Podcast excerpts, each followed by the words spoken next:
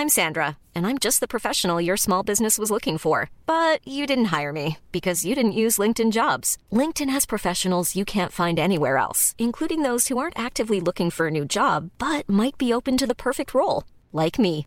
In a given month, over 70% of LinkedIn users don't visit other leading job sites. So if you're not looking on LinkedIn, you'll miss out on great candidates like Sandra. Start hiring professionals like a professional. Post your free job on linkedin.com/people today.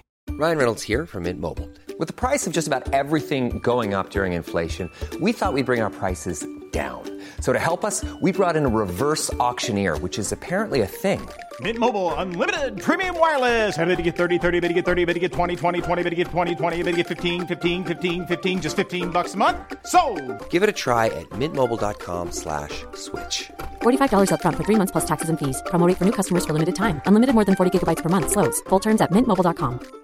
Ready to pop the question? The jewelers at BlueNile.com have got sparkle down to a science with beautiful lab grown diamonds worthy of your most brilliant moments. Their lab grown diamonds are independently graded and guaranteed identical to natural diamonds, and they're ready to ship to your door. Go to BlueNile.com and use promo code LISTEN to get $50 off your purchase of $500 or more. That's code LISTEN at BlueNile.com for $50 off. BlueNile.com code LISTEN.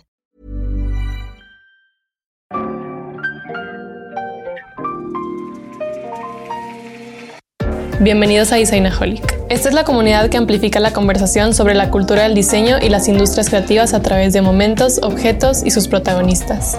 Bienvenidos. Leo Mars es un artista que vive y trabaja en Monterrey, cuyo trabajo abarca pintura, instalación, video, performance y música. Su práctica se basa en los medios contemporáneos, donde los espacios físicos y virtuales y las escalas de tiempo divergen. Además de su práctica artística, es director del programa de artes en la UDEM y cofundador de Lugar Común, un espacio de producción poética. En el episodio de hoy, Jorge Diego y Leo nos platican sobre su transición de la música a las artes plásticas, la formación académica que recibió, su participación en galerías y museos nacionales e internacionales, así como su actual pasión por la educación y la inspiración detrás de su concepto artístico. Bienvenidos a un episodio más de Isanaholic. Estamos en la temporada 4. Estamos grabando aquí desde el estudio y esta es probablemente la grabación más tardía. Es como un late night headliner. Eh, me acompaña el día de hoy eh, un gran amigo, gran artista, alguien que admiro bastante y que estoy muy contento que nos acompañe el día de hoy. Leo Mars, bienvenido a Isanaholic. Gracias, Jorge Diego. Es mutuo eh, y gracias por invitarme. Y aparte, está chido que, que te sientes hoy co- conmigo porque hace pocos días estaba en tu estudio. Entonces, como que traemos, traemos muchas, mucha conversación fresca, ¿no? Sí, sí, sí. Fue una muy bonita conversación, ¿no? Que aparte estaba muy pendiente. No sé, eh, estabas preparando tu show en Pecot, que fue hace un par de meses ya. Así es. y, y- y- y sabía que tenías ahí todo en tu estudio y nada más no logramos cuadrar que visitara tu estudio antes de que se fuera toda la obra. Exacto, exacto. Pero bueno, ya me Ajá. tocaron otras piezas. Exacto, perfecto. Y platicamos de lo que venía y eso me parece muy, muy importante también. Oye, Leo, tú has sido de todo, has hecho de todo, pero cuando ahorita te topas a alguien en la calle, conoces a alguien, ¿cómo te presentas? Soy Leo Mars y soy artista. Artista. Sí, eh, sí, multidisciplinario, pero artista lo cubre. Ajá. Claro, no, no, pero Ajá. creo que eso es para mí eso es lo interesante, porque tu abanico como artista es, es muy, muy amplio.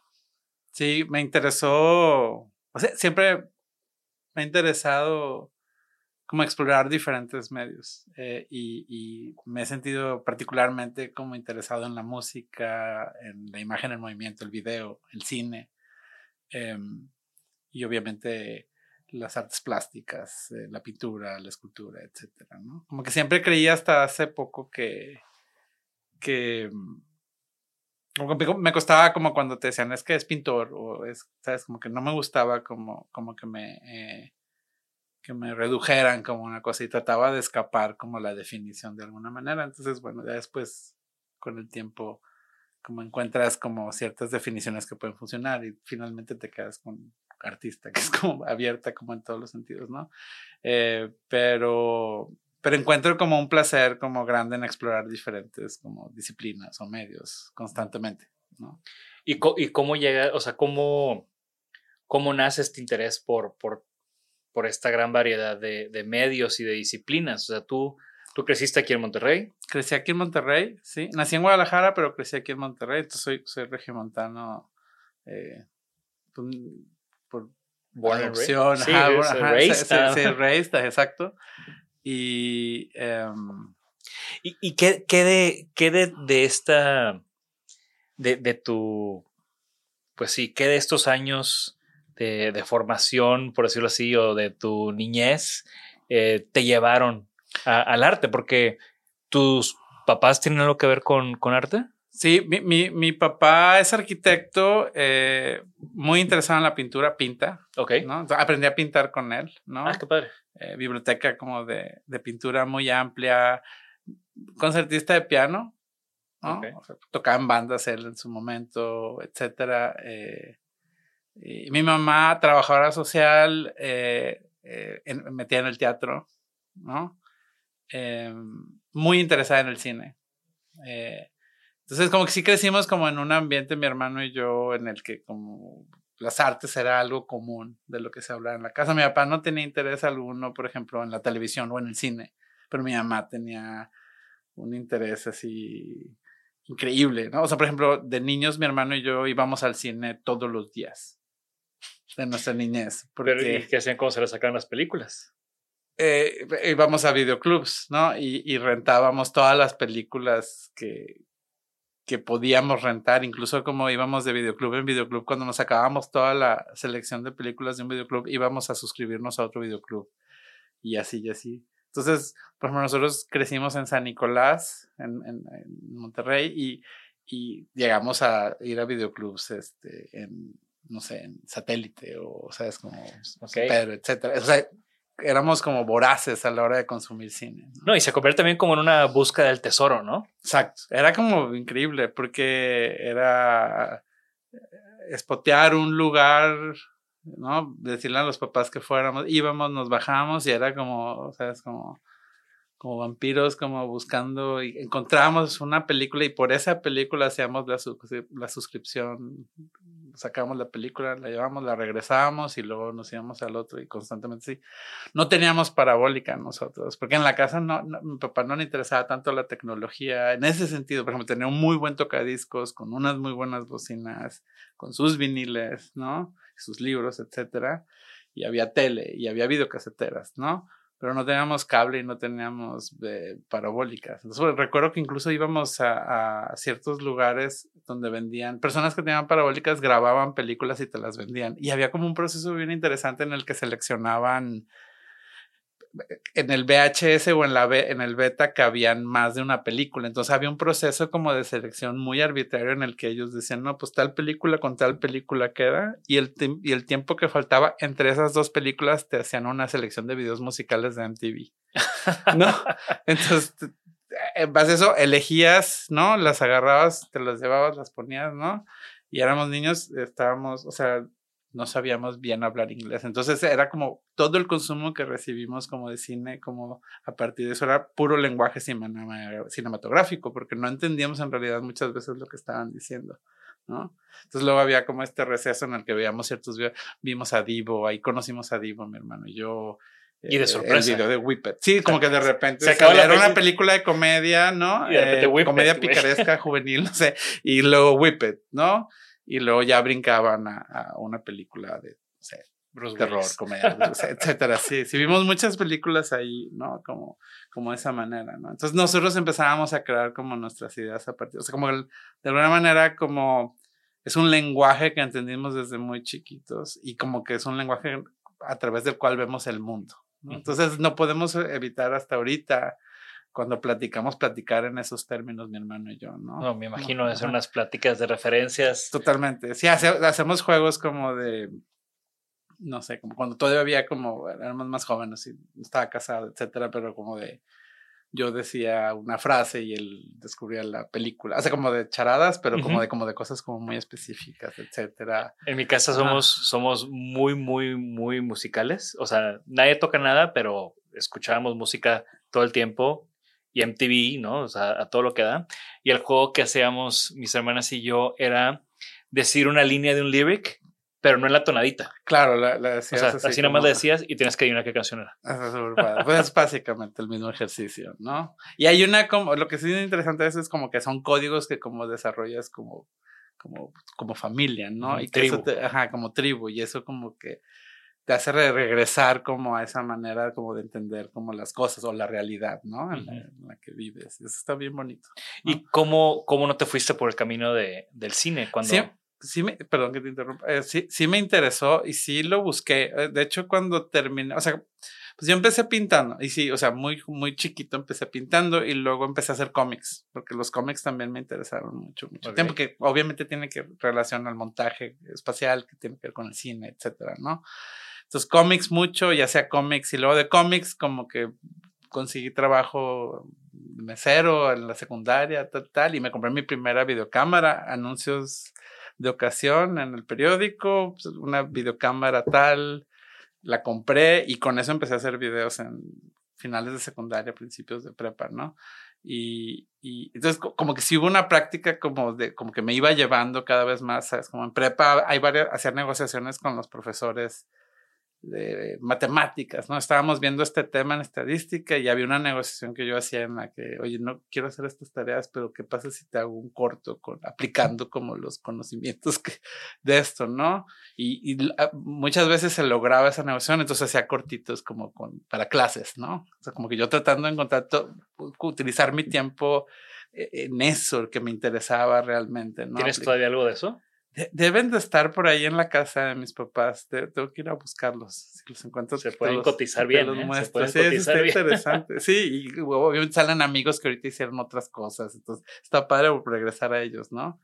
Y ahí aprendí como sobre montaje. Por ejemplo, pues no teníamos más herramientas que esa VHS. Y entonces un amigo tenía otra VHS y otro tenía otra vez. Entonces nos juntábamos y ahí así editábamos con las VHS, ¿no? Como que play- una grababa y las otras dos íbamos agarrando pedacitos de las dos y ta, ta, ta, más la videocámara. Y empezábamos a entender cómo funcionaba el montaje, ¿no? Desde entonces. Entonces sí, sí, sí busqué perseguir, o sea, sí, sí, sí lo busqué, ¿no? O sea, sí, saliendo de prepa sí me interesó estudiar cine.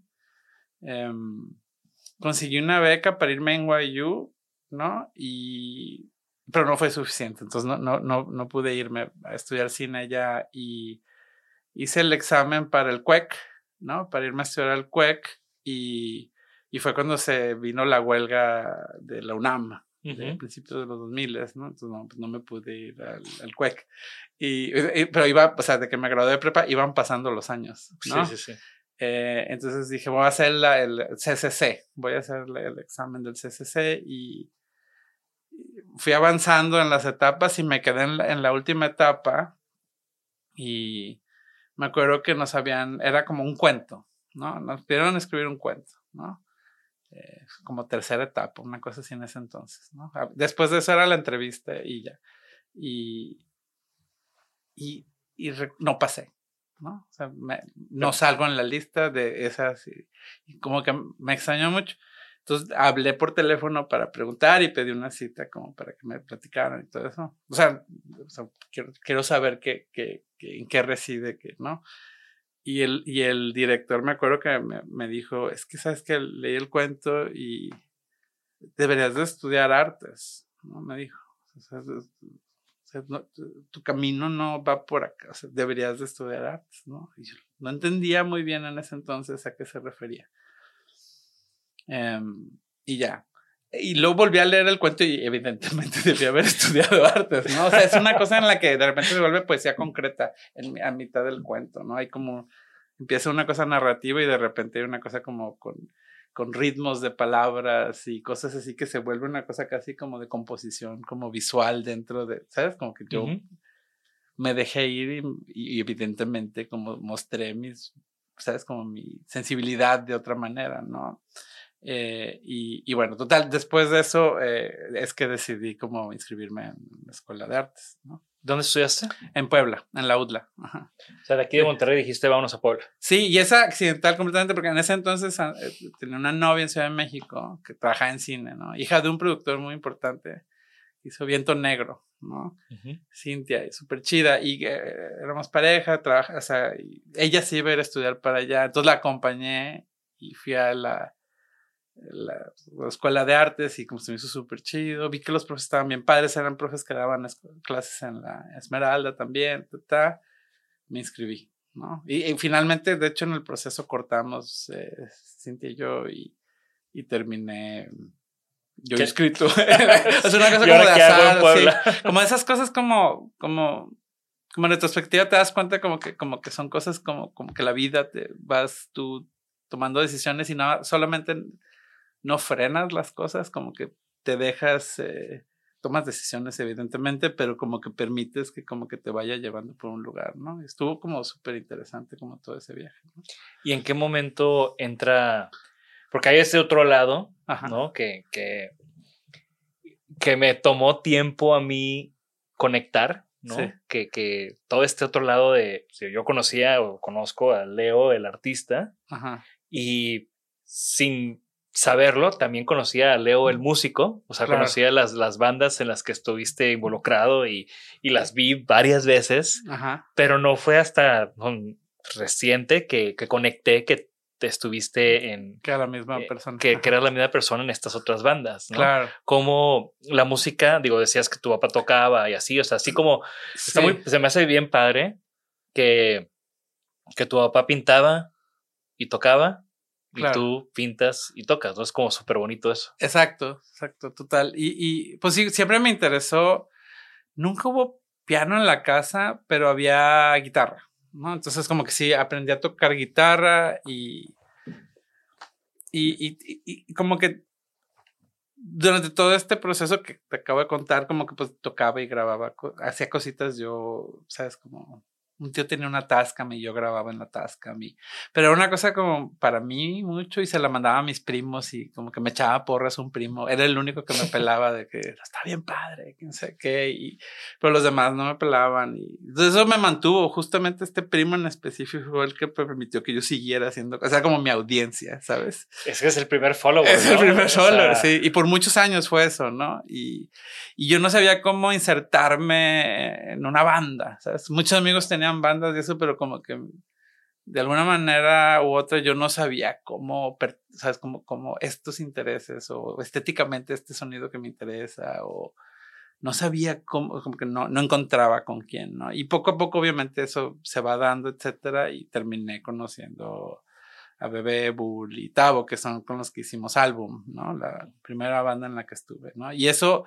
eh, justo sucede en el trance en el que yo me voy a estudiar a Puebla, ¿no? Y empieza así, y en las vacaciones en que yo vengo siempre grabábamos cosas, o sea, grabábamos y nos poníamos, ¿sabes? Y era... no, eran ejercicios como, como interesantes en los que como que partíamos de la idea de que éramos cuatro bandas, cada uno de nosotros tenía sus intereses, Bull hacia el rap, eh, música electrónica, etcétera, eh, algo de Radiohead por ahí que, que lo hemos platicado, eh, Tabo, como, sabes, como sus intereses, Bebé como una onda más Wizard, sabes, como yo como en una cosa más Sonic Youth, eh, sabes, como experimental, eh, crowd, así como todos teníamos, sabes, como ciertas como sensibilidades o intereses, entonces como que bus- las buscábamos, pero los demás apoyaban a ese, a ese miembro de la banda como para que hiciera esas rolas. Entonces eran como cuatro bandas, que al final nos dimos cuenta que era imposible que fuéramos cuatro bandas y hicimos una. Entonces lo que hacíamos era de esas canciones que primero eran un género en específico, luego empezábamos a mezclarlas entre ellas, ¿no? Entonces hacíamos como, como samples de nuestras mismas rolas, ¿no? Para hacer como otras rolas que se volvieran más eclécticas, ¿no? Ujú. Y, y así como, es como empezamos a tocar. Que para los que no son de Monterrey y no le- o no les tocó, Ajá. Álbum es una banda legendaria en, o sea, como en este movimiento post avanzada regia, Justo, por decirlo ajá, así, Ajá. eh, y también con un sonido muy post, ¿no? O sea, sí. y, a- y al final creo que fue un- era un momento en Monterrey, que era cuando yo recién me vine a, a estudiar para acá, que había toquines por todos lados, ¿no? Y que había muchas bandas independientes, muchas disqueras independientes, ¿no? Estaba Happy Fi, estaba, ustedes estaban con Del Hotel. Ajá, era, justo era nuestra propia disquera, de cuenta. Exacto. Del Hotel, Happy Fi, y entonces había eh, estas... Nene Records después salió. También, y había estas compilaciones, y así fue como yo conocí un chorro de bandas, ¿no? Con estas compilaciones, y luego, ah, mira, aquí toca, aquí salen Ratas del Vaticano, ah, mira, van a tocar en el garage, y me lanzaba al concierto, ¿no? Y así fue como... Y, y de todas estas, creo que algún estaba ahí muy presente y con mucho empuje, ¿no? Sí, buenos tiempos, sí, lo, pasamos increíble, ¿no?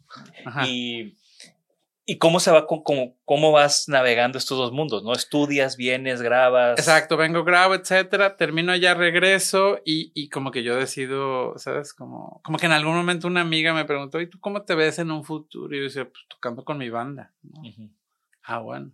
Entonces, eh, me, como que tomé conciencia de eso y hubo un par de años que no me dediqué a las artes, o sea, me dediqué a la música. Ya, ya graduado. Sí, entonces dos años aquí y totalmente enfocado, o sea, es como, pues, teníamos esta idea muy independiente, o sea, hacíamos nuestras giras, tocábamos en Nueva York, tocábamos en Austin, tocábamos, ¿sabes? Como hacíamos nuestros CDs y los mandábamos a programas de radio independientes de universidades. Así. Teníamos como toda esta práctica como indie de aquella época y eso. Y entonces teníamos una resonancia y como si había una cosa que nos permitía estar como, ¿sabes? Como estar ocupados, ¿no? Y salir constantemente, ¿no?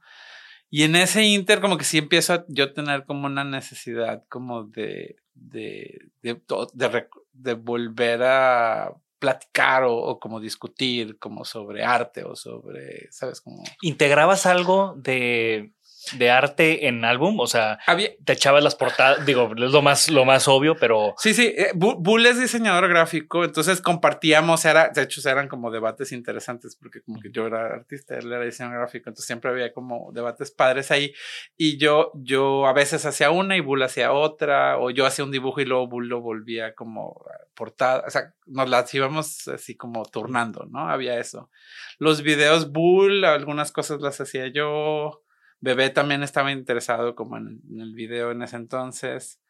Em, y, pero había cosas como, como más allá de, de, de, eso, eran como cosas como de ideas, ¿no? Por ejemplo, 2001, 2002 y como que ya discutíamos en la banda como la noción de que esto es pre iTunes, pre... Entonces es como discutíamos la, idea, ¿no?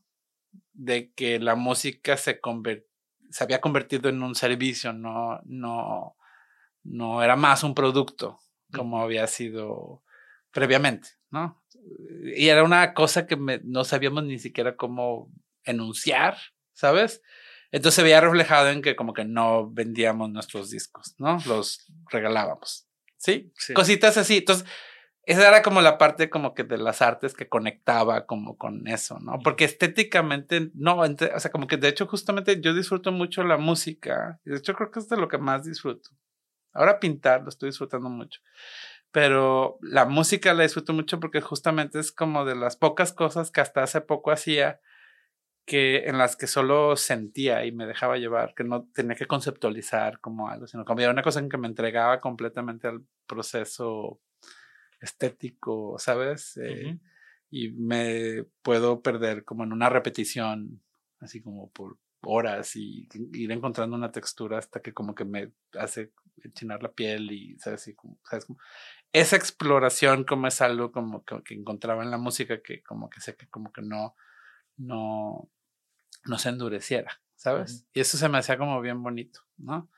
Entonces, bueno, es eh, un poco para responder tu pregunta de cómo, cómo, cómo, cómo entiendo yo que como permeaba como mis intereses en las artes, como en, en, la música, ¿no? ¿Y, en qué momento dices va, va, va, con el arte, ¿no? Porque ahí supongo que ahí estabas, le dijiste adiós al arte un rato. Exacto, como que sí, como que eso en ese momento, como es esa cosa, cuando, cuando estudias arte tienes un periodo en el que como que te desencantas del arte, que es como que, que viene con Obviamente cuando llegas a estudiarte, tú estás, hay desinformación sobre esa es como la noción de, de, de, cómo funciona el arte o la pureza, pero cuando estudias pues ya entiendes cómo funciona y hay, es un golpe duro, ¿no? Eh, en el que o sea, hay un cierto desencanto, etcétera. Que ¿Cómo, cómo funciona el arte, Leo Maros?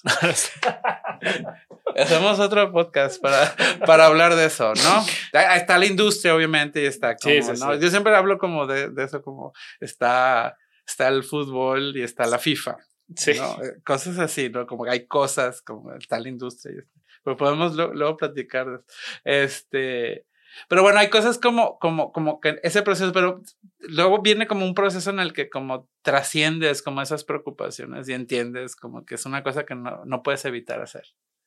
¿no? O sea, es como diariamente estás pensando en esos términos, etcétera. Entonces, justo eso pasó. Y, a mí me pasó que justo con un, con un amigo de Puebla, Isaac Olvera, que es artista también, empezamos a tener conversaciones por Messenger sobre arte, ¿no?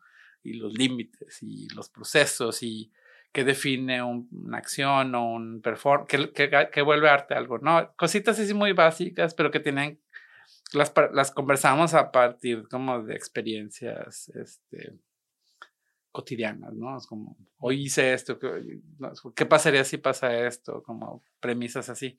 Y eso poco a poco nos llevó a empezar a trabajar juntos, ¿no? Y hicimos un colectivo que se llamaba Metapong. Entonces ya tenía dos bandas, tenía álbum y tenía Metapong, ¿no? Ujú. Eh, y empezamos a trabajar mucho, ¿no? Y tu- duramos, estuvimos trabajando como por ocho años, más o menos. Y con Metapunk hacían obra. Hacíamos obra, era, obra- era como intervención, era como una cosa de proceso, o sea, no tengo objetos de esa era, pero tengo historias y tengo documentación, que es justamente como operaba, porque todo era a partir como de discusiones. Entonces, como funcionaba la cosa es que había, nos invitaban a un museo para hacer un proyecto, y, pero no, no nos pedían una pieza en específico, sino nos invitaban a nosotros. Entonces nosotros íbamos y a partir de lo que, conversaciones que teníamos con, o sea, es como que con la gente que trabajaba ahí o las personas que iban al museo o la ciudad, o sea, había un hallazgo que teníamos nosotros en ese proceso del que se desencadenaban una serie de cosas, ¿no? Y que terminaban materializándose en una instalación, ¿no? O intervenciones o cosas así. Por ejemplo, Pero para- teníamos, Pero ¿cómo llegabas a ese museo? O sea, porque empezamos creo- creo- haciendo piezas para bienales, justo, o sea, justo en la primera bienal que participamos fue en la Bienal de Yucatán. O sea, sin tener, de hecho, truqueamos, ya ves que para entrar a esas cosas te piden este, tantas expos, sí, sí. bueno, inventamos nuestro currículum, ¿no? Entonces hicimos, photoshopeamos cosas de expos, tata, y las mandamos y, y, y ya, y hicimos una pieza que se llamaba Azúcar en la Vía Láctea y que, que trataba de un viaje que yo tuve eh, en 2001 a Europa, de, fui a estudiar de intercambio un verano, entonces fuimos de, me fui de viaje de mochila, o sea, ese primer viaje de hosta- o sea, como que vas con nada. Y, y entonces él, él viajó después y yo le di como mi paquete de fotografías y entonces él fue a buscar todos los lugares y retomó las fotografías que yo había hecho. Como que era una cosa así como de, y yo le daba como, esto es pre, pre Google Maps, pre... WhatsApp. Ajá, entonces la idea era como que, que él encontrara como espacios, como, ¿sabes? Donde sucedieron esas imágenes, eh, encontraba esas imágenes, ¿no? Ujú. Entonces esa fue la pieza que metimos a esa bienal y ganamos un premio ahí. Y entonces eso nos entusiasmó y empezamos a seguir como haciendo cosas. Y entonces eso medio nos empezó a, ¿sabes? Como luego conseguimos una expo y empezamos a hacer como, hicimos la expo y éramos como muy ágiles porque, por ejemplo, era una, nos metimos el proyecto para hacer esa expo y al hacer esa expo, llegar al espacio no podía, no se podía hacer porque había una columna en medio del espacio que impedía que la pieza que queríamos poner funcionara. Entonces, eh, la manera en que trabajamos nos permitía no decir, "Oh, no se puede hacer, entonces no vamos a hacer esta pieza, sino lo que hicimos fue hacer una exposición de cómo no podíamos hacer esa exposición. Ese tipo de cosas Ok. hacíamos, ¿no? Entonces, este, así nos invitaban. ¿no? Entonces tenemos, por ejemplo, una pieza en un museo en Denver en el que nos invitaron y nos dijeron que había un fantasma, ¿no? Que se aparecía en la bodega del museo. Y entonces a partir de eso, eh, nosotros como que fuimos, ah, bueno, ¿qué pasa en las películas de fantasmas, no? Entonces estas son las reglas, ¿no? Dormir una noche. Entonces dormimos una noche en el museo para ver si se aparece el fantasma. Regla número dos, no, desapareció. La segunda, eh, ¿sabes? El chiste era como explorar como esas, justo de cine, ¿no? Como una cosa con de conexión. Contestar un teléfono. Ajá, sí, como está, como, como, por ejemplo ir a la hemeroteca para ver qué sucedió en ese, ¿no? Ya encontramos que había sido un Sears que se incendió en los 30, ¿no? Hay algo que posiblemente narrativamente puede construir como la cosa es que terminamos, la pieza terminó, en todo este proceso terminó en que contratamos a un medium, como al, de los más reconocidos de la ciudad, y a un em, sketch artist de la policía de Denver, para que el medium le describiera este fantasma y lo pudiéramos ver. Entonces finalmente exhibimos como un retrato hablado de un medium del fantasma, ¿sabes? A esta policía, ¿no? Cositas así, materializar como cosas, es lo que hacemos.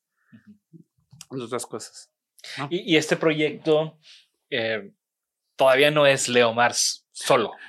sí, exacto. Bueno, hay una cosa como bien interesante porque el acuerdo que teníamos o la manera en que funcionaba era que era una colaboración que permitía que cada uno de, los dos desarrollara como sus intereses. ¿No? Entonces era bien abierta porque pues, yo estaba explorando todos mis intereses y él todos sus y, y, nos encontrábamos y nos apoyábamos uno al otro, un poco como funcionaba álbum, claro. ¿sabes?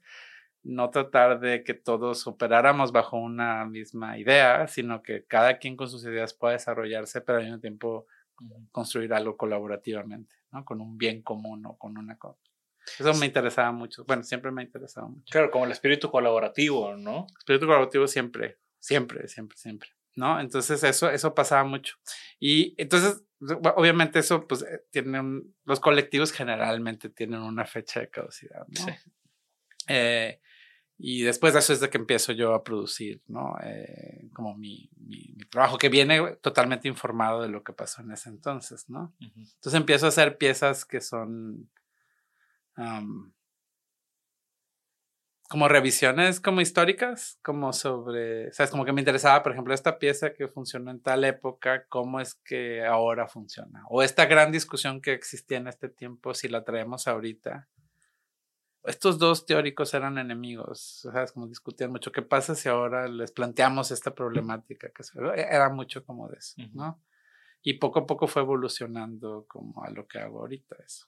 Pero yo creo que también, o sea, dentro de lo que haces ahorita también hay mucho, o sea, creo que hay, hay digo, yo sin ser experto y viéndolo desde afuera, eh, como esto, primero una observación cañona, ¿no? De algo, sí. ¿no? O sea, lo veo mucho en, en, estas obras de, del, del, dedo, ¿no? De, claro. Desde lo que existe en la Macroplaza o lo del Museo Jumex, ¿no? O sea, como que el dedo, pero el dedo, nunca yo había visto alguien refiriéndose al mundo de hoy en día digital y a los celulares. Claro. O sea, siempre estamos hablando de la pantalla, o estamos hablando del video, pero nunca estamos hablando del dedo. Claro, claro. ¿No? Sí, sí, sí, eso me parecía importante. Entonces, o sea, creo que e, es ese tipo de observación que lleva a una genialidad o que lleva a una conversación. Claro. ¿No? y, y, supongo que tú con tu manera de estar observando el mundo, sabes tener mil ideas por explorar todavía. Sí, totalmente. Sí, justo es sutiles, ¿no? Me, me interesan ese tipo de sutilezas. Entonces, y es como lo que va conectando las cosas es como este interés como por la manera en que nuestra manera de entender la realidad se modifica con el tiempo, ¿sabes? Y eso involucra muchísimas cosas, desde como la tecnología, cómo va modificando las posibilidades de comunicación, ¿no? O cómo nos vemos a nosotros mismos y cómo eso va como irremediablemente cambiando la manera en que se construye como el tejido de la realidad que experimentamos, ¿no? que tu realidad y mi realidad son muy diferentes. Completamente. Y si le metes una pantalla de por medio, una computadora, pues se, multiplican esas realidades. Totalmente, y son múltiples porque, por ejemplo, mientras tú y yo estamos aquí, puedo echarle un ojo a mi celular y contestar un mensaje, ¿no? De hecho, lo has estado haciendo. no, no es Yo estoy viendo eh, nada más la hora, ¿eh? no te apures. Exacto, pero sí lo vi. Este, pero sabes, o sea, como, como, como, como es, esas son cosas que, que aparentemente tenemos naturalizadas, pero, pero la manera en que eso construye cómo entendemos el mundo cambia completamente y, y, y en nuestras memorias se funde y ya no hay distancia entre lo que estás experimentando ahí y lo que estamos experimentando yo aquí. No sé si como que estoy como, eh, es decir, la manera en que, en que se va editando esa memoria sobre esta experiencia se va a empalmar con todo lo que sucedió ahí, ¿no? Claro. Sí, o sea, la, nuestra realidad hoy, nuestro, nuestro día de hoy está compuesto por lo que hicimos físicamente, pero también por lo que fuimos expuestos a. Exacto. Y, y los, o sea, como, como si, como si nuestro, cuerpo, o sea, nuestro cuerpo se atomizara y de repente estamos en todos lados. Claro. ¿No? Y de repente, no, estamos en, en un solo lado y de repente los tiempos también se dislocan un poco en la manera en que experimentamos el día a día, ¿no? Y todo esto al final también lo aterrizas en gestos o en cosas muy sutiles. Justo es eso. Que también me llama mucho la atención que, que pues termina siendo, digo, creo que ahorita en, lo, en tu obra reciente, pues veo muchos dedos y veo muchos ojos también. Hay muchos ojos, muchos dedos. Los ojos son selfies, ¿no? Y los dedos son límites, ¿no? Son límites entre nosotros y lo que es lo otro. Nosotros y el paisaje. Nosotros y el límite que es la pantalla. Nosotros y todo aquello que no somos nosotros, ¿no? En ese sentido. Entonces me, me interesa mucho eso. Y cómo esa, ese dedo impacta, ¿no? La manera en que... le pega la Pero, ¿sabes? Como, como, como en impacta la manera en que estamos, como de lo que nos agarramos, ¿no? De alguna manera, en la realidad, o lo que creemos, o lo que entendemos, ¿no? Como si, como si este flujo en el que vivimos constante, ¿no? De ideas, imágenes, you name it, ¿no? Em, eso nos permitiera como de alguna manera asirnos de cosas, ¿no? y eso me parece como muy interesante, ¿no? O sea, la idea de las, o sea, la idea de las selfies me parece muy interesante. O sea, todos los ojos que hago son selfies, ¿no? Y me interesa muchísimo justo eso, porque como que hay como una experiencia interesante al verlos porque conectas con ellos, ¿no? Y sientes que te están observando. Pero no, se están observando ellos mismos. Se están observando ellos mismos, exacto. Entonces eso es algo como, o sea, ni siquiera podría todavía como construir como un discurso, ¿sabes? Como me interesa, o sea, me, me, llama mucho la atención. No, no, es más, no, me interesa ni controlar esa idea, me, pero me parece fascinante como apuntar hacia ello. Porque también habla de nuestra vanidad. Habla de la vanidad. Que es algo muy pues, primitivo, tal vez, no sé. Digo, yo creo que desde que se inventaron los espejos existe la vanidad, ¿no? Claro, sí, sí, totalmente. Y, o sea, somos el centro de la cosa generalmente. Cada uno es su personaje principal, ¿no? De su película, ¿no? Y combinas, combinas estos temas también con, con este proceso de, de investigación, de, de, recabar información, de... Claro. O sea, cómo, cómo vas construyendo estas historias o descubriendo estas historias y al final como que hay como una buena película, ¿no? Donde hay dos cosas sucediendo y al final se encuentran. Sí. Y hace todo sentido. Totalmente. Son, son montajes, ¿no? Y son montajes que a veces operan en el tiempo o a veces operan en el espacio, ¿no? Jumex. Son tiempos que operan en el espacio, ¿no? Sí. Y el punto de vista desde el que como experimentabas la instalación te permitía como hacer como un poner atención a un detalle o a un momento específico. Y me platicabas que esa instalación que hiciste en este piso del museo, que es este piso que tiene los grandes ventanales, que por lo general hay una instalación o algo pasando site specific en ese lugar, que es donde tuviste tú esta pieza, que la pensaste para que los alrededores Exacto tuviera, cada uno pudiera ver la, la, obra de manera diferente, ¿no? Exacto, está pensada para que las personas que van a las oficinas alrededor pudieran tener un punto de vista específico, como desde el edificio de Telcel o el de, ¿sabes? como de Infinitum o el restaurante que está enfrente, que justamente desde ahí puedes ver, como veías justamente como el dedo, como casi tocaba como un límite, etcétera, ¿no? O sea, es como, como que hay como todo ese, como que me interesa ese tipo de, de atención, ¿no? tengo ese tipo de atenciones sutiles, este, pero que requieren una producción muy grande, ¿no? O sea, el chiste es que no se note esa producción, eso es cuando funciona. Claro, claro. ¿no? El chiste es que se, se, se note como si fuera como una pluma cayendo ligera, ¿sabes? Pero en realidad como hay como toda una producción muy compleja para que pueda producirse ese, ese encuentro, esa experiencia estética como que, mm. que hace que como que te cambie la manera de, de entender, como, ¿sabes? Como... Y, y ese es, es ese tema que al menos en diseño siempre se lo digo a mis, a mis, a mis alumnos, ¿no? O a la gente aquí en el estudio, de para lo más complicado es hacerlo más sencillo. O sea, siempre va a ser más fácil ponerle y ponerle y ponerle cosas, ¿no? Y agrégale otra pata y agrégale otro detalle y agrégale otra decoración, ¿no? Y terminas con algo rococó. Eso es fácil. Pero quitarle, quitarle, quitarle. O sea, eh, John Maeda decía que simplicity is about um, subtracting the, the obvious to add the meaningful. Exacto. ¿no? Entonces, ¿cómo le quitas todo y dejas el punto? ¿no? Y una obra tuya que, que, que para mí es, es, eso, es la de la de la macroplaza, la de la estatua de Zaragoza. De Zaragoza apuntando. Al horizonte. Que ahí, lo, o sea, la intervención fue mínima, ¿no? Fue mínima, lo menos posible. Le, puliste el dedo? ¿Qué hiciste? Pulir el dedo, exacto. Es para los que no están en Monterrey y de seguro muchos de Monterrey tampoco saben qué es. Ajá. Eh, hay, una, hay una en la macroplaza, enfrente del edificio de gobierno, hay un hombre cabalgando con apuntando hacia enfrente, ¿no? Muy distintivamente. Exacto. Y él es Ignacio Zaragoza. Zaragoza. Y en y para ¿qué fue? ¿Las Artes? Sí, fue el, las Artes Monterrey de las intervenciones en la Macroplaza. Curada por Tayana Pimentel. ah, esa fue curada por Tayana, no sabía. Sí, y Ramiro Martínez. Okay.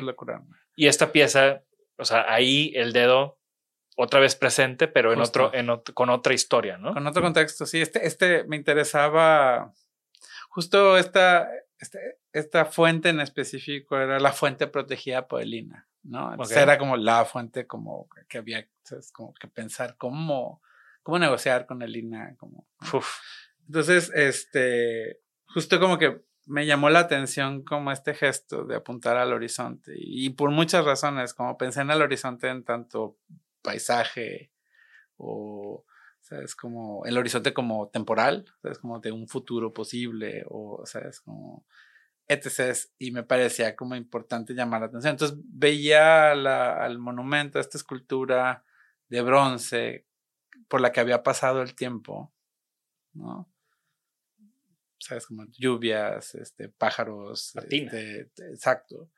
Entonces yo que, como, ¿qué pasa si, si, si apunto hacia como a este justamente este momento en el que este personaje deja, deja de ser él, ¿no? Y se convierte como en lo otro.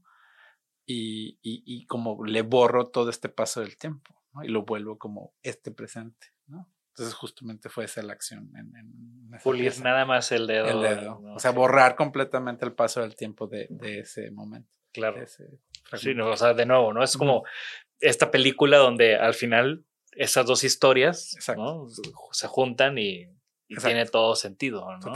Y no dejaste la música tampoco, porque después tuviste otro proyecto que, que lo combinaste con arte, performance. O sea, y me da risa justo ese, eh, eso, de White Ninja. White Ninja. ¿no? Porque me acuerdo que yo los vi o yo te vi en que habrá sido un normal o un garage o garage normal sí sí sí tocaste en un normal no en un en dos normals tocamos sí, sí en, el en el de primero segundo en el en, una en alianza, y luego tocamos eh, en uno que fue en ferrocarriles, ferrocarriles. ahí fue donde te vi. Ahí fue esta estuvo buena. Que cuando tocó cuando tocó brujería Sí, exacto, como Buenísimo.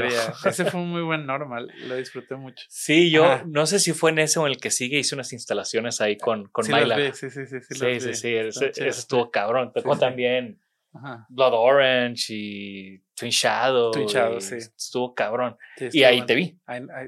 pero no sabías, después platicando contigo me dijiste que, pues sí, sí era una, una banda y eso, pero surge de un proyecto claro. de arte y de una residencia y de unas performances, ¿no? Exacto, sí, era...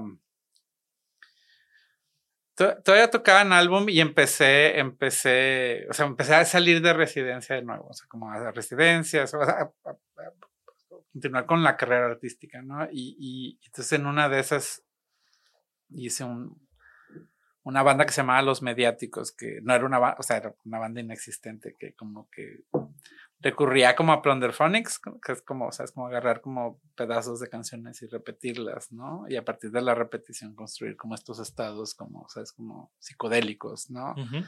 y, y, el primero que hice fue como sobre The Day the Music Died en, en, en, en Cleveland. Y este.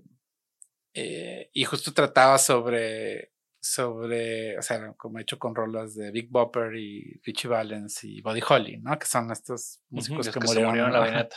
Entonces, el performance que hice fue, fue justo eh, samplear fragmentos como de, ¿sabes? Como de canciones de ellos y invité músicos de, locales de, de, Cleveland a que improvisaran alrededor como de estas como repeticiones que yo iba como soltando poco a poco y, y, y el performance dura, o sea, inició como a, la hora en que el, el, avión despegó y terminó a los cinco minutos que, que tuvieron el fatal accidente, ¿no? Y, este, y bueno, justamente, esa fue la primera cosa que, ¿no? Es una cosa como de performance. Y eso se repitió, lo empecé a hacer como... Suena muy a, Velvet Underground, ¿no? Era, un poco lo que hacían, ¿no? Era, ajá, sí, era justo eso, ¿no? Entonces me invitaban a exponer y yo proponía, oye, ¿no quisieras que esto estaría padre hacer un performance? Ah, pues sí, y siempre, ¿no? Entonces hicimos muchos, muchos así. Eh, y, pero luego sentí la necesidad yo de cómo esto luego lo toco en otro contexto, ¿no? Como otra vez regresar a tocar a, a festivales, antros, como bares. Te, tenía la cosquillita ahí. Exacto. ¿no? Debe ser difícil dejar eso. Es súper difícil. No, es súper difícil. Sí, no, no, lo, lo extraña siempre. Lo extraña siempre. Sí, con todos los colegas con los que he hablado, siempre, siempre es algo. O sea, cada vez que tengo que hablar en público me entusiasmo y porque me gusta mucho hablar en público, me gusta mucho platicar, pero, pero, pero me, he notado que me entusiasmo mucho más como el hecho de subirme a un escenario.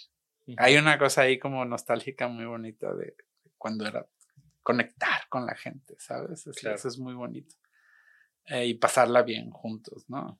Eh, y bueno, total, eh, de, de ese interés, ¿no? Que primero es como como que esa cosa como residía como en, en pues es un performance en el que están todos improvisando, entonces no sabes a dónde va a ir y sabes como es como una batalla en la que están como cada quien, sabes como tratando de vencer como esta repetición y hay una cosa ahí como psicodélica muy interesante pero como que me interesaba como ya explorarlo como formalmente, este, sabes cómo decir, o sea, como que hago, quiero hacer algo con esto, componer algo con esto, ¿no? Y es cuando empiezo a hacer White Ninja, ¿no? Entonces surge como de estos ejercicios, como, ¿sabes? Eh, pensaba en géneros, eh, ¿sabes? Como, no sé, como que notaba que me gustan como los músicos franceses, ¿sabes? Como que me parecen interesantes, que sampleaban los músicos franceses. Entonces me, había una cosa ahí como de, de investigación, como, ¿sabes? Y luego, entonces, ah, bueno, entonces si empiezo a entender como estos géneros que luego fueron influencias para estas bandas que a mí me encantan, ¿qué pasa, qué pasaría si los exploro, ¿llegaré a dónde mismo o a dónde voy a llegar? Y así, empezó como ese ejercicio, ¿no? Como un proyecto de arte. Un proyecto artístico, ¿no? Pero que justamente a la hora de entregarme como la cosa ya se vuelve una cosa como que no responde necesariamente como, no tiene que sonar, o sea, no tenía yo que como comprobar una tesis. ¿Sabes? Como discursiva o eso, sino en realidad era como súper abierto a que me lleve a donde esto tiene que llegar, ¿no? Claro. Y lo era bien bonito porque hacía eso yo como en mi estudio, etcétera, y luego ya recurría a como invitar amigos a tocar conmigo, ¿no? Entonces hubo varias formas. Y regresabas a lo colaborativo. A lo colaborativo, exacto. Que, también está muy presente, ¿no? Sí. Últimamente, bueno, desde, desde que empezamos a platicar más tú y yo, no me, no me acuerdo de cómo nos conocimos. Siento que te conozco de toda la vida porque te he visto muchas veces, pero, pero así realmente cotorrear, pues, no, no, relativamente poco. Y, y desde que empezamos a cotorrear, como que siempre me has dicho, es que, es que estoy pintando, es que estoy pintando, ¿no? O sea, como que eso es novedad para ti. O, o, eso es como algo que, o sea, mi pregunta siempre era como que, ok, digo, he visto mucho las esculturas, ¿no? O sea, bueno, ah, te conocí con ese... Con, las esculturas, sí. Con las esculturas. Em, y en algún momento me dijiste que es que antes hacías piezas que tal vez eran más de museo, de no tanto como la obra, el cuadro, Sí, sí, más eh, trabajo conceptual, ¿no? Como... Eh, eh, sí, pasa, pasa eso, ¿eh? O sea, en, dos años te voy a estar contando que hice otras cosas, ¿sabes? Como, ajá, sí, sí pasa algo, pero lo que he notado que sucede es que, que, que en el momento en que me clavo como en un medio o en algo, o sea, me clavo en ese medio, ¿sabes? Entonces, por ejemplo, si bien yo empecé, o sea, como todos, o generalmente, o sea, generalmente como mi primer acercamiento a las artes fue a través de la pintura, pues todo el viaje como formativo, que te, sabes, como me llevó pues por el video y luego me llevó como por el arte conceptual y luego los procesos y, sabes, como la instalación y etc. Eh, como tengo, tengo unos años en que me he acercado de nuevo a la pintura, ¿no? Y me he acercado como muy, muy, muy comprometidamente como a, lo pintar. Vi lo vi en tu estudio. Sí, y, pero justamente como que encuentro, lo encuentro muy pertinente hoy en día. Encuentro muy pertinente pintar ahorita, ¿sabes? Así, fuera como de la experiencia que, que es, ¿sabes? Como pintar. O sea, creo que conceptualmente es, un, es una práctica como muy, muy necesaria y muy pertinente ahorita, ¿no? En el mundo que vivimos con este flujo de imágenes, ¿sabes? Eh, eh, este mundo de intensidades y no de como de profundidades, ¿sabes? Este, en este mundo de copy-paste y... ¿Sabes? como de este stream como constante, como de, ¿sabes? Como me, me, da la impresión de que la pintura me permite ralentizar, ¿sabes? Y darle la verdadera profundidad que, que, que las imágenes poseen, ¿sabes?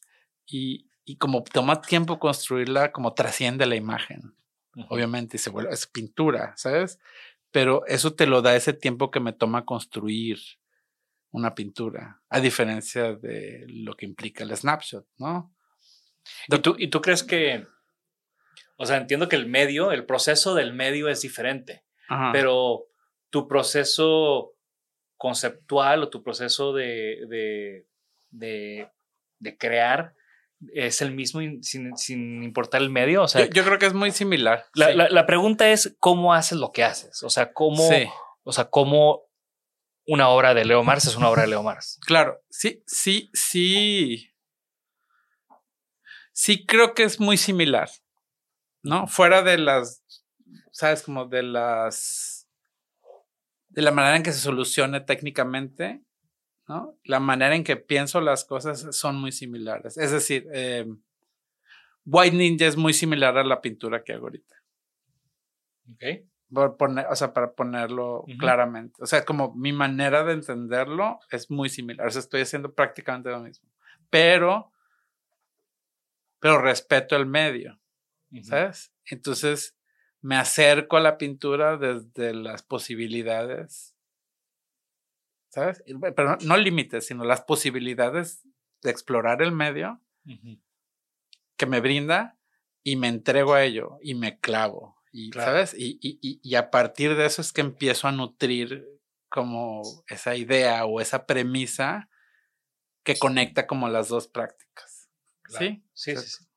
y eso, de nuevo, regresamos al proceso de, investigar, de reflexionar sobre esta investigación y del craft de las horas de vuelo, ¿no? Así como platicabas, eh, no en la otra vez que platicamos, ¿no? De que con álbum se juntaban todos los días a tocar, ¿no? Y que ahorita estás pintando, digo, como vi tu estudio, se ve que hay mucha acción. Muchísimo, sí, sí, sí, exacto. Sí, sí, lo estoy gozando, o sea, lo estoy, este, esto, ese es un buen, es un buen periodo. O sea, lo estoy gozando, sí, lo estoy gozando. No, y, y al final creo que se transmite se transmite en, tu ligereza, se transmite en las obras, se transmite pues, en el éxito que estás teniendo eh, por todos lados, ¿no? Antes de, antes de, seguir con la conversación, em, escuché en algún momento, ya tiene rato, escuché un podcast de Jumex. Ah, ok, sí, claro. donde hablabas del cine. Ajá, sí. De, de, de, esto que platicamos ahorita del cine, pero hablabas de una chamba de, de, de, las primeras chambas que tuve. De tus hablando de, hablando de música viral, de tu primera chamba o de tus primeras chambas, que tenía que ver con diseño y con cine y con, este con diseño y con cine, exacto. ¿Cómo acabaste haciendo? ¿Eran pósters de películas? Pósters de el trabajo soñado. O sea, como, sí, desde, o sea, desde niño, obviamente, y, tomaba pósters de los cines a los que íbamos y los guardaba y así. y siempre me encantó, ¿no? Y, en algún momento yo estaba estudiando la maestría, ¿no? Y, y, eh, y en el Inter, ¿sabes? Pues tenía ciertas becas, había cosas, pero pues necesitas dinero, ¿no? Entonces empecé a diseñar cosas, ¿no? Tenía eh, habilidades y conocimientos como de, para hacerlo, ¿no? Y me interesaba, ¿no? Entonces diseñé panorámicos, ciertos panorámicos y, y, luego diseñé la imagen como de un museo justo en Estados Unidos en algún momento como que salió esa chamba y lo hice. Y, y como que de alguna manera como que me fui acercando y surgió como esta oportunidad que Gabriel, Gabriel Nuncio me presentó a, a esas personas. Algo hice para él, ¿sabes? Somos amigos desde claro. o algo así, somos muy buenos amigos, lo quiero muchísimo. Y, y, entonces, ¿sabes? Como me conectó con ellos, ¿no? Uh -huh. y, y, y, entonces fue para mí, o sea, la super chamba que toda mi vida había esperado, ¿no? Te mandaban las películas y tú hacías los pósters. Como, como, lo que me platicaste, ¿no? Que, con tus papás de, ah, de sí. Videomax. Sí, eh, sí, exacto. Me mandaban las películas y me mandaban para hacer los pósters, pero muchas veces o sea, tú sabes que para hacer un póster es como que hay, o sea, se requiere producción y luego hay como sesiones de foto a veces para eso. Uh -huh. eso. Aquí me mandaban las películas y yo tenía que resolver cómo, cómo de eso construir como, como pósters que se vieran como al nivel de los de Hollywood. Sí. Uh -huh. Y era una experiencia bien interesante, porque pues yo venía como de hacer como cosas que no respondían como a una función específica, uh -huh. ¿no? Y tenía que empezar a negociar esas cosas. Y eso fue muy bonito, ¿no? Entonces, el primero que hice fue muy exitoso porque al parecer, o sea, hice, me, te pedí, me pedían, me, me, pedían tres alternativas de cada póster, ¿no? Que, que, que, iban a vender. Y el, el, primero que me pidieron, compraron las tres y pidieron, o sea, como creció a una campaña más grande. ¿no? Ok, ¿qué película Entonces, como fue? que, una que se llamaba, era de terror, era de terror. Ajá. y se llamaba Spam. Ok. Era mexicana de terror, ¿no? Okay. Y, y, bueno, estuvo así como que salió como, hice como cinco pósters, ¿no? Y okay. teasers y cosas así. Estuvo súper padre.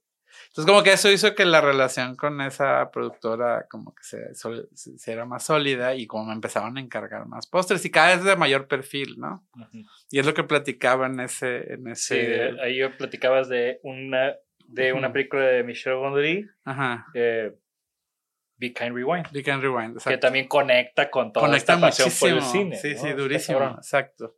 Y ese fue de los últimos pósters que hice, ¿no? Ok. Ajá. ¿Tu maestría la hiciste en Europa? La hice en Austria, exacto. Sí, sí. Es una maestría en nuevos medios. Okay. Bellas artes en nuevos medios.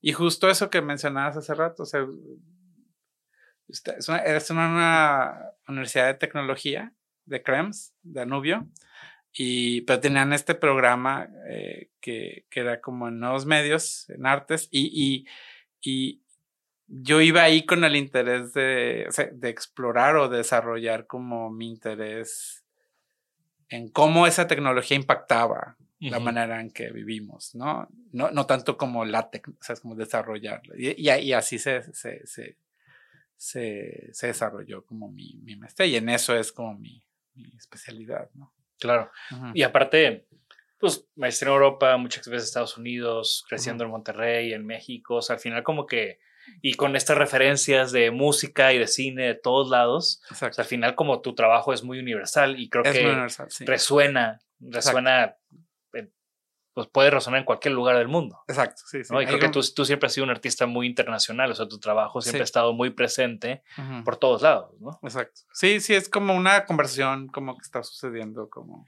¿Te, te, ¿Ha habido algún lugar o algún lado donde digas, ah, qué cabrón que aquí agarraron el pedo loro con lo que quería decir o lo que quería hacer? En Estados Unidos funciona muy bien y en Asia funciona muy bien también. Sí, son con las personas que más así como... El pop Ajá, culture lo que sí, todo, ¿no? Sí, en Inglaterra también funciona muy bien.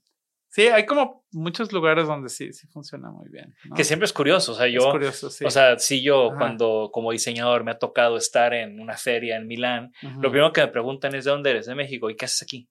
Claro, no, no, les, sí, no, no lo o sea, dimensionan. Claro, ¿no? y pues, ¿por qué no voy a estar aquí? O sea, este es un evento importante de diseño, pues tengo que estar aquí, ¿no? Prejuicios, ¿no? Okay. Claro, sí, claro. claro o también Ajá. como esta onda de, digo, igual y son de esas, de esas críticas que luego es difícil, difícil decir, pero el eurocentrismo O, el, Ajá. o el, este tema de los gringos que ni siquiera les interesa hablar otro idioma porque Ujú. todo gira alrededor de ellos. Entonces, Claro. a la hora que viene algo de fuera, Claro. ¿no? Como que no entienden esas ganas de conectar más allá, de estar más allá, de que hay otros discursos. Sí, sí, sí. Eso pasa. Eso sí pasa mucho. Totalmente. Y Ujú. en todo este recorrido tuyo, ¿cuál crees que fue tu, tu big break? Eh, todavía, todavía creo que falta. No, no me puedes decir eso Ajá. después de haber estado en el Jumex con un solo show. O sea, no. Podríamos decir que es ese, exacto. Sí, ¿Tú sí, crees? podríamos decir que es. Creo que ha habido hitos. ¿no? Ok. Ha habido hitos. Por ejemplo, el disco de White Ninja, el, el- el- el segundo. El primero fue muy bueno, pero eh, creo que el de Sounds Like Cocoon Fever, ese fue como un- una pieza importante. ¿Es el o sea, que es- ya- ese es el que es como más post-punk New Age. Exacto. Ese, Ese está cabrón. ese es un, o sea, es un hito como en mi producción, Ok. eh, eh, incluyendo la artística. ¿sabes? Claro, claro. Y luego hay otra pieza justo de ese- en esa época que se llama Chats, que es una serie de videos eh, de, que tomé como guiones, conversaciones en Messenger, de, ¿sabes? Como Ujú. finales de los 90, principios de los 2000, eh, de cibercafés, ¿no? Y, entonces, o sea, ese es otro hito, ¿no? Ese fue otro buen, o sea, momento importante, así, ¿sabes? Como... eh, y obviamente lo que sucede en Jumex, ¿no? Justo lo que sucede con la escultura en Zarago- de Zaragoza, en Amaca Plaza, lo de Jumex, ahí, ahí hay algo, ahí estuvo algo sucediendo, ¿no? Que, que al final Ajá. en tu pintura y en el libro que, que, me, que me obsequiaste, que, que gracias, está increíble. No. Creo que al, al final hay un, hay un trazo con mucha gracia. ¿no? Lo veo, lo vi tridimensional en tu escultura, lo veo en tu pintura, lo veo en el libro, ¿no? Como que hay, hay un flow, hay, hay un trazo que, Claro. como, como, como que muy ligero, muy libre. Exacto. Ahí, ahí hay algo que estoy gozando mucho. Y que ahora lo acabo, me lo acabas de enseñar en. Y me lo acabas de enseñar en otro medio. Dilo, dilo. No, pues dilo sí. tú, güey. ¿Cuál, Sí, es, este- ¿Cuál es el, el medio que Leo Mars va a explorar el- en el 2024? 2024. Sí, estoy haciendo, estoy haciendo unos neones para este año. Uf.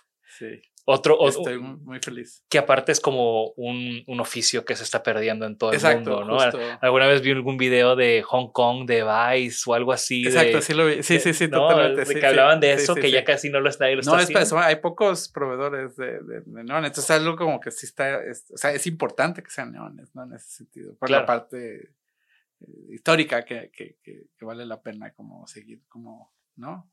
Explorando, ¿no? Manteniendo. Pero sí, neon- neones este año, a ver, a ver.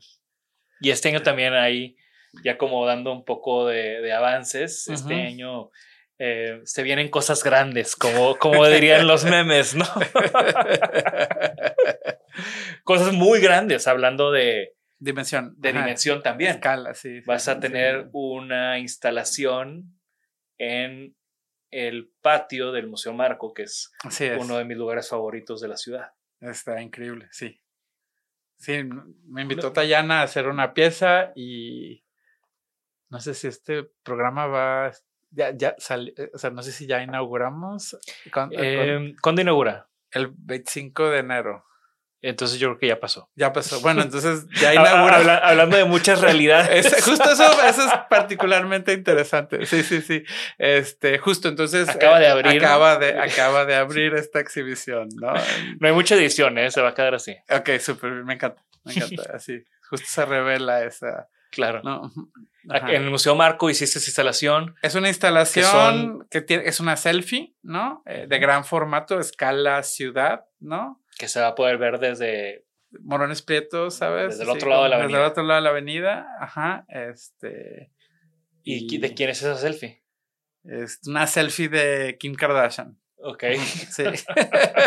por, si, por si no la han visto suficiente en su celular y en las redes y en la Exacto. tele. es, es una... Es, un- es una selfie del, del presente volteándonos a ver. Tiene, ¿cuál es? ¿Por qué Kim Kardashian? ¿Qué, decir, qué representa ella para ti? Kim Kardashian me, me- me parece que, que justo representa como los tiempos, los tiempos actuales, Ok. ¿no? en muchos sentidos, ¿no? Eh, la capacidad que tiene para entender justamente, eh, ¿Cómo se están moviendo las cosas? sí, cómo se puede, porque ella, es una persona que empieza haciendo realities y, y me parece que en este momento se, se, encuentra produciendo realidad. Y me parece muy interesante eso. O sea, tiene una conciencia justo de estos tiempos en los que está grabando, pero como que pareciera que hay un acceso a la manera en que se va después desplegar y cómo eso como es atravesado después por lo que va pasando en redes sociales y encuentra una manera como, ¿sabes? Como la industria, ¿no? Que está atrás de ella, de insertar y manipular y modificar completamente eh, desde su personaje para funcionar de ciertas maneras hasta la manera en que la gente la empieza a voltear a ver, ¿no? Y es un personaje trascendental. Súper trascendental. O sea, creo que Kim Kardashian es de esas personas que no sé si ya ha pasado, pero no me extraña si pasara que en los créditos de una película dice Kim Kardashian por Kim. As, herself. As, Kim Kardashian, as herself, ¿no? Sí, exacto. Total. Es como este, este, impacto tan fuerte que es, ella es el personaje, ¿no? Exacto. Y, bueno, eh, en todo esto hemos platicado muchísimo de muchísimas aristas que tiene tu, carrera y lo cual para mí es fascinante porque igual me, gusta la gente que no se limita por ni por un medio, ni por una disciplina, ni por nada. Eh, ¿Hay algún aprendizaje o consejo que quieras compartir con, nuestra audiencia? Eh, ¿En qué sentido? O sea, para... Algo que te... Acótame algo que, algo que hayas aprendido que te gustaría compartir con los demás. Algo que, que, que podría decir en ese sentido es que algo que, que, me he percatado a través del tiempo es que mientras más mientras más me he enfocado en las sutilezas que me llaman la atención de la vida, más, más me he permitido o más lucidez he tenido de entender entender las grandes discusiones que se están teniendo en, estos tiempos, ¿no? Suena muy Proust, ¿no? O sea, creo que hay algo ahí de eso, ¿no? De, de simplemente ver cómo el tiempo pasa y observar lo que está sucediendo, ¿no? Sí, hay algo, hay algo ahí que me parece pertinente, ¿no? Y que a mí me ha dado mucho. Me encanta. ¿Y tienes algún sueño? me gustaría. Me gustaría vivir 200 años, 300 años. O sea, como ver, ¿sabes? Como el paso del tiempo. Y creo que estamos cerca. Sí, a lo mejor nuestros hijos van a llegar ya a vivir un poco. O si nos empezamos a juntar con Elon Musk, algo se le va a ocurrir. Yo, yo creo que ya está pasando. Sí, me gustaría mucho. ahorita, que estoy leyendo su libro me doy cuenta que... Ah, lo quiero leer. Que, está, trae algo, ¿no? Eso me interesa. O sea, me gustaría vivir mucho tiempo. Me gustaría como enterarme, ver de vivir, como experimentarlo. No solo especular sobre ello. Claro, claro. Y, pero así como te gustaría ver el futuro, ¿Tú, ¿Tú estás constantemente aprendiendo del pasado? Totalmente. Sí. Sí, o sea, sí, me encanta la historia. ¿Algún periodo en específico? No, en general. Sí, sí lo exploro, sí. No eres desde que me gusta la Segunda Guerra Mundial. No, no, no. me encanta, sí me gusta explorar. Cualquier cosa historia. Sí, sí, sí. Total, total. Sí. Y platicábamos un poco de eso, de cómo eh, la fascinación por entender la razón de las cosas o, los motivos de las cosas, ¿no? Y, y, tú platicabas de tu uso de IMDb. Exacto. ¿No? Para conocer otras películas y el trabajo de otros directores y demás. En mi lado, aunque no soy músico, pero me encanta la música, siempre fue All Music. All Music, claro. Y entender, ah, ok, si me gusta Nirvana y a Nirvana le gustaba de tal persona, entonces y así de repente acabas escuchando. Sí, es como de, los principios, de, ¿sabes? Como de, del ser curioso. Sí, De hecho, tengo en mi poder un, un no sé si recuerdas tú a los en, los inicios de Internet, había como como guías de páginas. O sea, había, había como páginas amarillas. Directorios, había directorios de, páginas web. O sea, comprabas un directorio en ese entonces para ¿sabes? Como poder meterte. Eso es impensable hoy en día. No, yo tenía, yo que diseñaba páginas web de morro, esa fue como mi, mi, mi llegada al mundo del internet.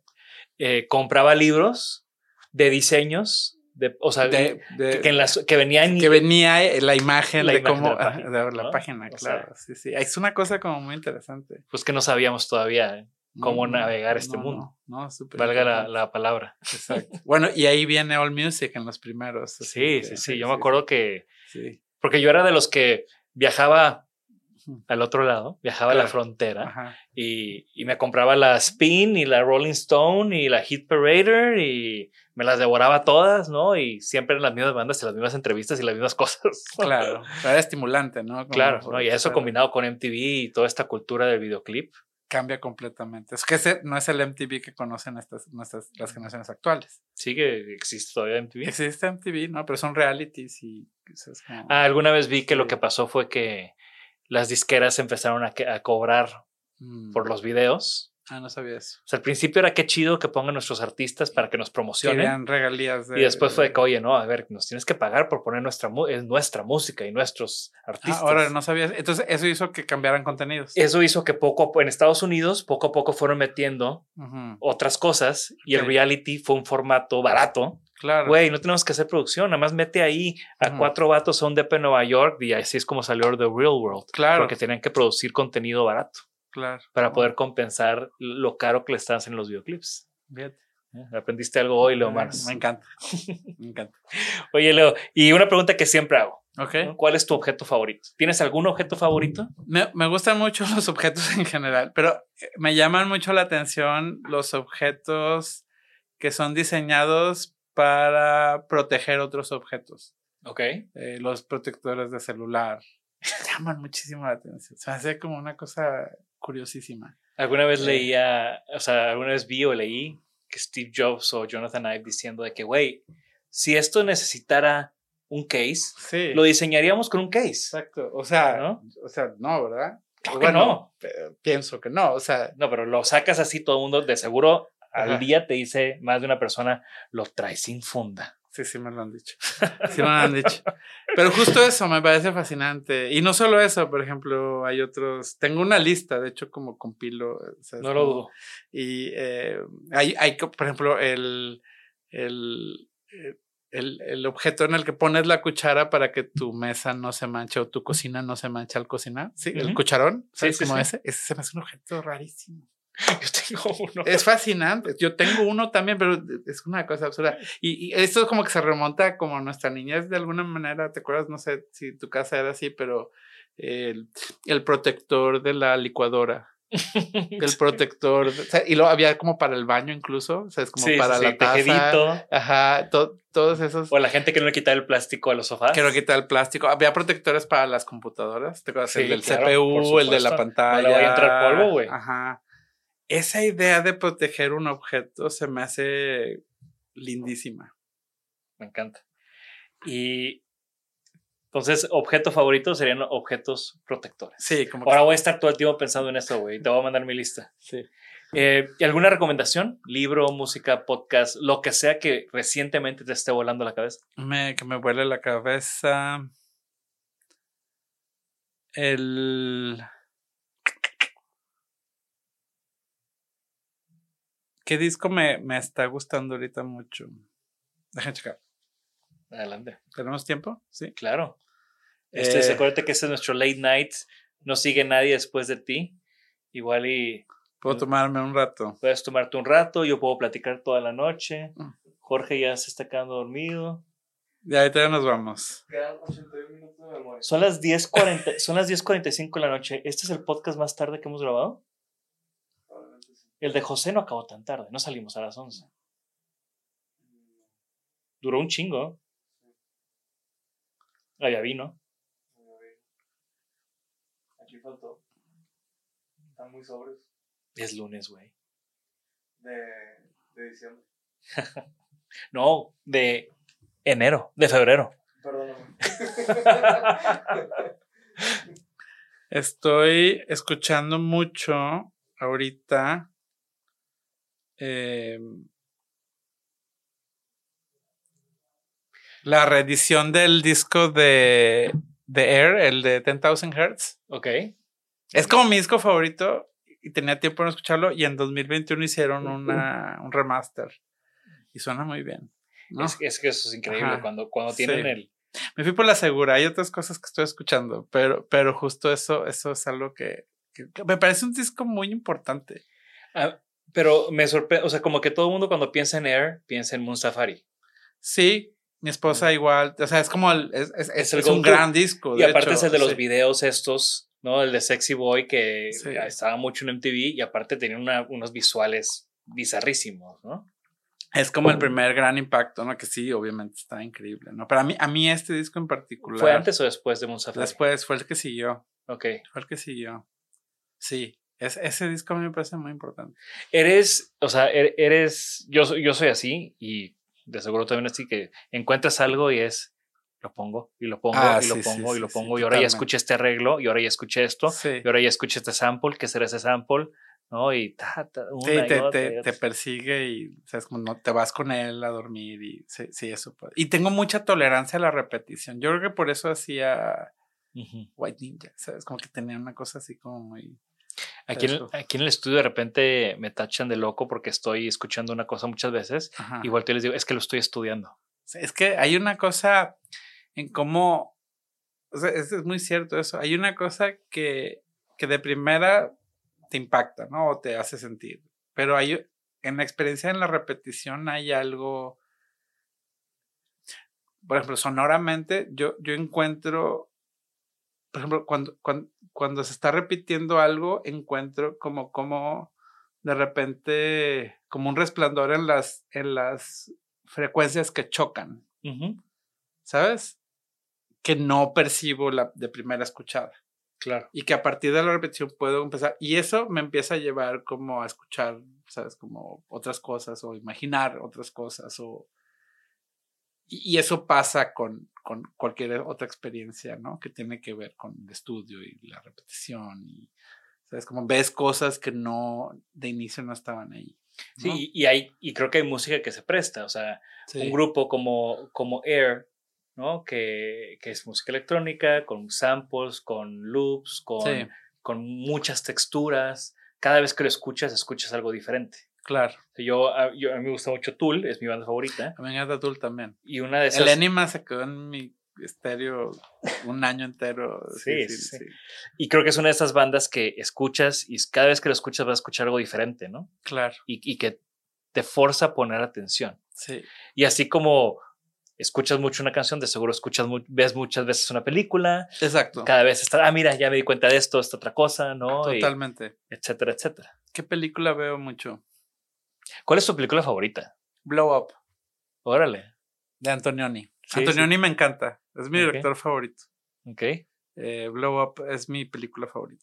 Yo, a mí, por, por, por, por mucho tiempo, bueno, todavía, eh, mi película favorita es eh, The Diving Bell and the Butterfly, Ah, una película francesa Claro, es muy buena. de Julien Schnabel. Ajá.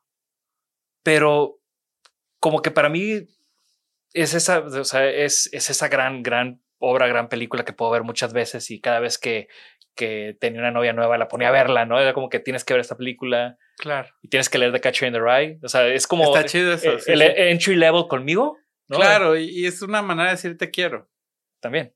¿no? O sea, te Sí. comparto esto que a mí Esto me... soy yo. entu- Ajá, exacto. Esto me mueve a mí, ¿no?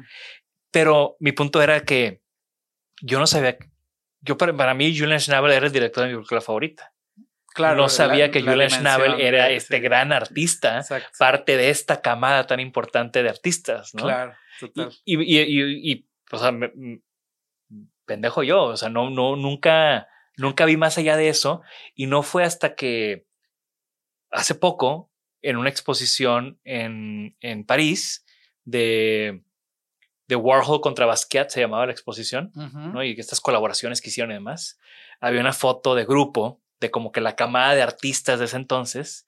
Y pues había muchas caras que no conocía. Estaba viendo la lista y de repente Julian Schnabel. Yo, ese es el director de mi película favorita, ¿no? Y, Claro. wow, y de repente, no mames, Julian Schnabel es un gran artista Qué padre. que, que no, no sabía, ¿no? Claro.